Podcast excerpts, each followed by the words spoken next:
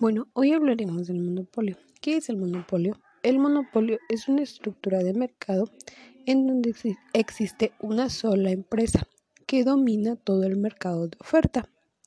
Por otro lado, un monopolio comercial es una situación en donde solo una organización controla todo el contenido comercial del país o área geográfica.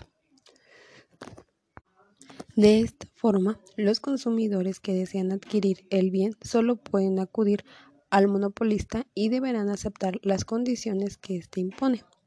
Las principales características del monopolio son las siguientes. Un único proveedor o vendedor.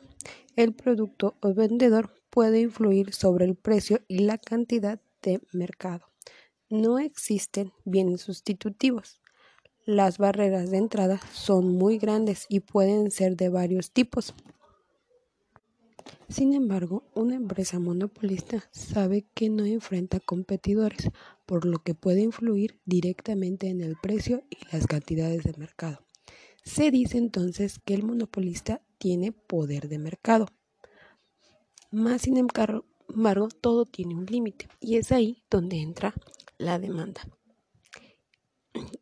De esta manera, si el precio que pone es muy alto, venderá pocas unidades, mientras que si el precio es bajo, venderá más unidades.